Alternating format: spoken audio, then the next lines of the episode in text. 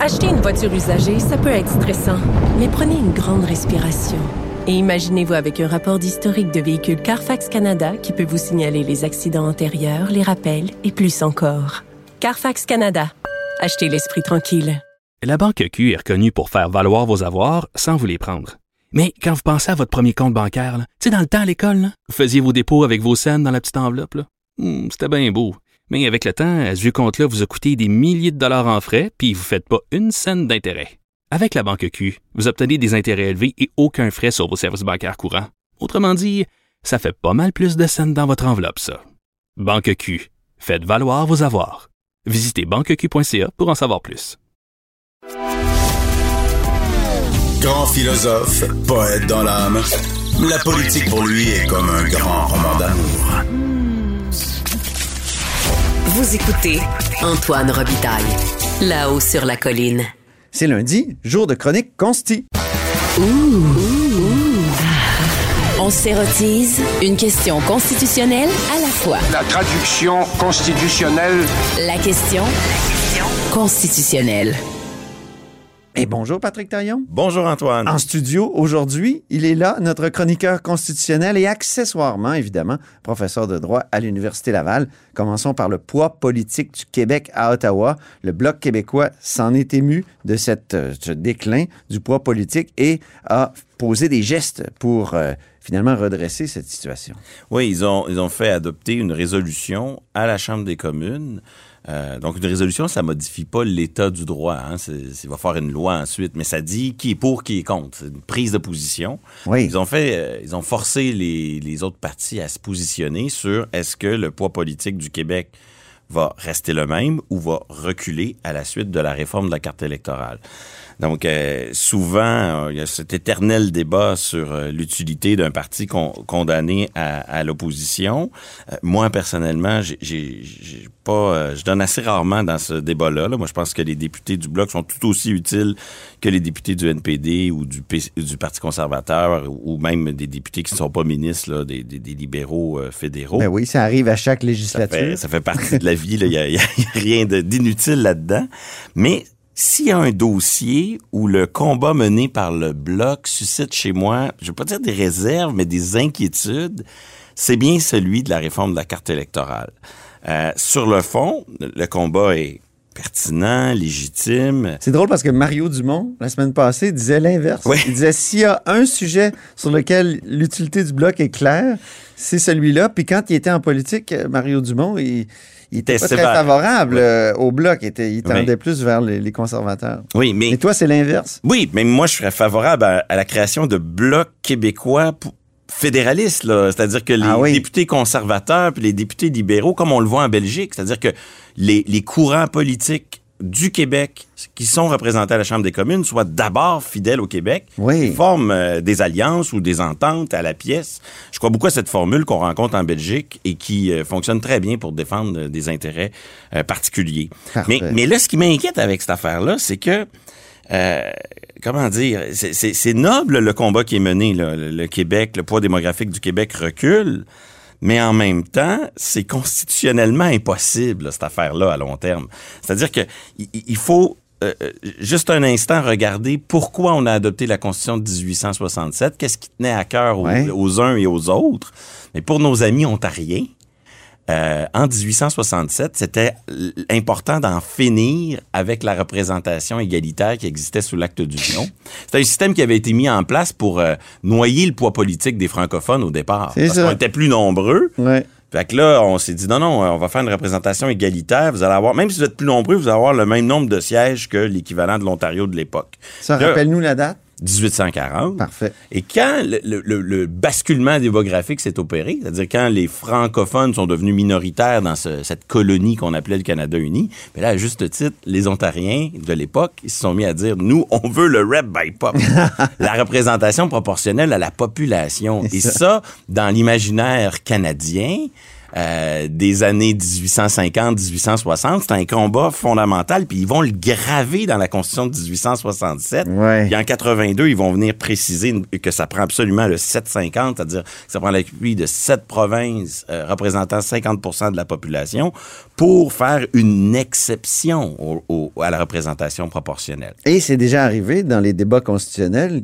que cette exception-là soit gravée dans un projet. Oui, oui. C'était en 1992, l'accord de Charlottetown, où on, on bloquait justement, on rivait le- le- la représentation du Québec à 25% à la Chambre des communes et ça ne bougeait plus. Mais Un accord ce qui, qui... ce qui est arrivé avec cet accord-là. Oui, et euh, il faut comprendre que, mettons, à l'intérieur de la carte électorale du Québec, là, il y en a des écarts. Chaque vote compte pas le même poids. Là. Ben un vote à, Aux îles de la à Madeleine. Mascouche, puis un aux îles de la Madeleine, ça n'a pas le même poids. Ouais.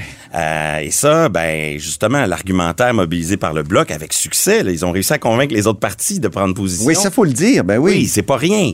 Mise sur ça, là, pour dire, ben, c'est pas la représentation proportionnelle parfaite. Un certain écart peut être toléré. Une dose, là, euh, peut être tolérée. Oui, mais Même pas- les tribunaux l'ont dit, ça. Exactement. Mais ce qu'on sait pas, c'est est-ce qu'un écart peut être toléré sur le total d'une province versus le total d'une autre province. Ah oui. En ce moment, il y a des écarts à l'intérieur de l'Ontario, à l'intérieur du Québec, mais le poids du Québec versus celui de l'Ontario est assez mathématique. Mais là, il joue le grand jeu en disant, ben, cet écart-là, on, on peut en tolérer un peu et les autres partis sont en train d'embarquer là-dedans.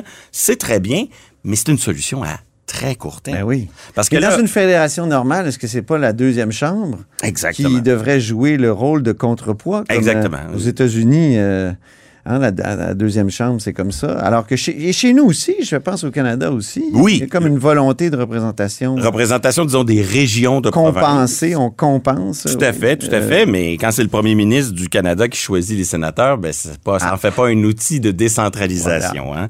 Et, et le problème, c'est que ça a l'air d'un débat technique. euh, sur des députés qui veulent pas voir leur carte, leur nombre de sièges réduit. Ouais. Ça fait un peu corporatiste à première vue. hein. Les, les députés veulent garder leur job, veulent garder leur siège, mais c'est beaucoup Et plus... c'est pour ça que ça t'irrite ou? Non. Non? Non, mais c'est beaucoup plus existentiel qu'on le pense. OK. Euh, Ben oui. On Ta regarde- chronique est existentielle aujourd'hui. on, va, on va avoir le deuxième sujet, là, mais on continue. mais quand on regarde la politique d'immigration qui se dessine à Ottawa, Voilà. on avait à peu près 280 000 nouveaux Canadiens accueillis. Ben, en fait, euh, ils n'ont pas automatiquement la citoyenneté, là, mais 280 000 immigrants accueillis au Canada dans les années euh, des conservateurs là, de, de Stephen Harper. Et là, on annonce qu'avec le gouvernement Trudeau, on va monter à 430 000. Hmm. C'est pratiquement le double. là. Euh, donc, pour maintenir... C'est pour ça que certains chroniqueurs ont parlé de noyade, ou oui. tentative de noyade. Là, à partir de maintenant, pour maintenir notre poids politique, pas là améliorer ce poids politique, juste juste le maintenir. Il faudrait pratiquement doubler nos seuils d'immigration. Ben oui. Le dilemme est assez simple. Soit on priorise la francisation et l'accueil de nos immigrants pour assurer la, la promotion du français, ou soit on défend notre poids politique. Mais les La deux- CAQ, la CAQ, pour le premier, le, le- le- le premier terme de, de- de ton dilemme, Oui. a dit en prendre moins, mais en prendre soin. Oui. Mais ça, c'est condamné d'ici 20, 30 ans, peut-être À perdre moins. du poids politique au sein du Canada. Oui, le, le jour où le Québec va peser 20% de la population canadienne, c'est pour bientôt. Mhm. Et ce jour-là, l'Ontario va peser 40. Et ça sera le double du Québec. C'est pas rien, là. Ouais. On peut bien se dire, on est une quasi aussi gros, on est quasiment aussi gros que l'Ontario. Non. Non, non. Demain, nous serons Ils la sont moitié. de- 14 millions déjà. nous serons la moitié de l'Ontario. C'est Ouais, une ça. question de temps. Et donc, il faut situer ce débat sur la, le poids politique du Québec dans la fédération au-delà d'un simple enjeu de carte électorale. Voilà. C'est bien la carte électorale, mais c'est un problème beaucoup plus. Alors moi, je pose la question, qu'est-ce que fait Ottawa pour la francisation des nouveaux arrivants au Québec? Parce que on est obligé de choisir entre francisation et suivre la cadence canadienne. Ouais. Mais si on faisait mieux sur le plan de la francisation, peut-être qu'on pourrait suivre un peu plus la, la cadence canadienne. Ben oui, pourquoi ils nous donnent pas un petit coup de main, là? Là, ce qu'on voit, c'est des problèmes d'admission d'étudiants franco-africains. C'est ça, ils rejettent à pocheter. Euh, Alors là, c'est, ça va dans le sens inverse. Euh, le Bloc québécois a proposé il y a plusieurs mois, même plusieurs années, que le serment de citoyenneté, pour, pour obtenir la citoyenneté canadienne, il faut passer, il y a des tests linguistiques. Ouais. Ça, c'est une réalité qui existe déjà au Canada. Les, les nouveaux citoyens canadiens doivent démontrer dans un examen la maîtrise de l'une des deux langues C'est ça, officielles. ça existe. Ben, du moment où on dit qu'au Québec, il y a un enjeu particulier avec le français, du moment où on parle d'égalité réelle en matière de langues officielles, qu'on dit qu'au Québec, c'est le français qui est menacé, peut-être qu'il serait temps là, qu'à Ottawa, on dise, OK, oui, euh, si le Québec, le Québec recule sur le plan du poids politique, pour qu'il puisse le garder, il va falloir qu'on l'aide sur le plan de la francisation. À partir de maintenant, le test linguistique qui s'applique partout au Canada, ben, au Québec, ça sera pas l'anglais ou le français, ce sera le français. Ça serait la moindre des choses dans ce problème-là, cette espèce de quadrature du cercle. Que- Qu'est-ce qu'on va devenir dans cette fédération? Ça serait conforme à, à ce que Mélanie Joly, lorsqu'elle était sûr. responsable de, de- de la loi sur les langues officielles, avait mis en avant, c'est-à-dire qu'il n'y a pas d'égalité entre les langues au, au Canada. là. Il, y a, il y a une langue qui, qui est dominante absolument, puis il y a vraiment une seule langue officielle minoritaire, c'est le français, qui a besoin d'un coup de main. Un, un Québec qui a la taille de la moitié, la moitié plus petite, euh, plus petite taille que, l'Ontario, un Québec qui voit son poids politique euh, reculer, et ça c'est la perspective à long terme. Il faut que ça, ça provoque un débat, euh, notamment chez les fédéralistes québécois, pour dès maintenant identifier et revendiquer la réforme du fédéralisme capable de préserver notre place puis notre épanouissement dans cette fédération-là. Ben oui. Parce que la noyade dont on parlait tout à l'heure, là, c'est, c'est un dilemme existentiel. Soit on accueille plus d'immigrants, mais là, il y, a un- il y a un défi linguistique qui est, qui est immense, ou soit on priorise euh, notre, euh, notre projet de société particulier, vivre en français avec cette culture, mais auquel cas, on est une société qui est juste aussi accueillante que les États-Unis d'Amérique ou que la plupart des États européens. Et comme on n'est pas aussi accueillant que le On reste est du Canada, beaucoup plus. on n'arrivera jamais On a à- des taux d'immigration. euh, très élevé par rapport à- à- au reste de Au l'humanité. prorata, là, les, les gens n'ont pas idée à quel point on, on est accueillant. Puis des solutions, il y en a. Euh, moins, Mm. moins de députés à la Chambre des communes en raison de la démographie. Moi, je peux peut-être vivre avec ça si c'est contrebalancé. C'est-à-dire? Ben parce que c'est le c'est quoi règle. exactement que euh, moins de députés? Ben, Donc, la- on ait moins de députés, nous, au Québec. C'est Oui, ça, qu'on ait moins de députés parce que c'est la, la règle de la représentation proportionnelle qui s'applique. C'est une règle qui, qui, qui a été fondatrice pour le Canada. Moi, je peux vivre avec ça. Ça peut être con- Il faut Si que ça soit contrebalancé. Oui, c'est ça. Il faut que ça soit contrebalancé. là. Demain, le Québec choisit lui-même ses sénateurs. Là, tout à coup, on aurait un vrai contrepoids. Eh, mon Dieu. Euh, si demain, le Québec choisit lui-même ses juges des cours supérieures, notamment les trois juges québécois représentés à la Cour suprême. Donc, notre poids politique, c'est pas juste nos députés à la Chambre des communes. Il faut le regarder globalement. Que le premier ministre du Canada choisisse tous les sénateurs, tous les juges des cours supérieures, puis le contrôle de la majorité des députés de la Chambre des communes, ça fait du Canada un pays extrêmement centralisé. Ça, ça peut changer. Euh, une hausse des taux d'immigration au Québec, c'est plus facile à accepter si le reste du Canada, en contrepartie, acceptait enfin que le Québec a un modèle d'intégration différent. C'est ça. Avec euh, sa laïcité, des lois linguistiques plus strictes, euh, son modèle d'interculturalisme. Autrement dit, il va falloir qu'on trouve une voie de compromis. Sinon, ben, cette, euh, cette dilemme entre Mais tout ça, était la dans, langue, tout ça était dans le livre beige de Claude Ryan en Oui. 1980. on n'en sort pas. Ah, on sort pas. on revient toujours au livre beige. Oui. Comme quoi, euh, les problèmes que l'on enterre finissent toujours par remonter à la surface. Ça, ça affleure à un moment donné.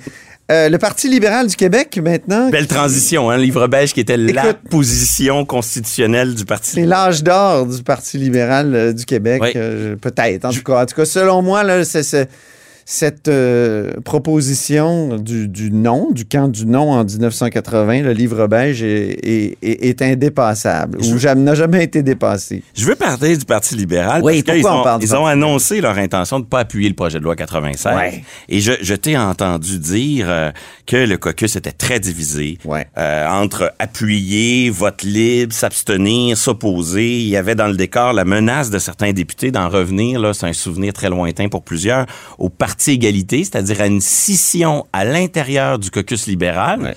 pour former un genre de bloc québécois des anglo-québécois. C'est ça. Et, euh, et, et pendant ce temps, ben, le journal de Gazette annonçait la possible création d'un nouveau parti politique. L'un de mes En fait, anciens... le Parti égalité n'était pas issu du Parti libéral.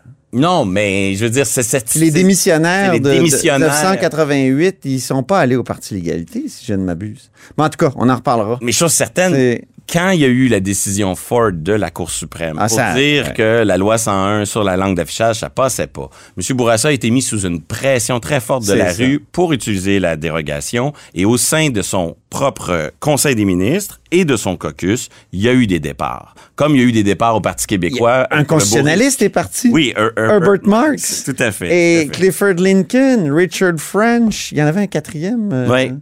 Et euh, Je l'oublie. euh, Mais, Clifford Lincoln? Je Oui, je l'ai dit. je- OK. Ah oui, lui avait dit rights, all rights, all rights à l'Assemblée nationale, comme si on était. Ce que j'avais jamais constaté oui. en, en t'écoutant parler de ses souvenirs d'un parti libéral qui perd sa, son aile anglophone Ouais. montréalaise.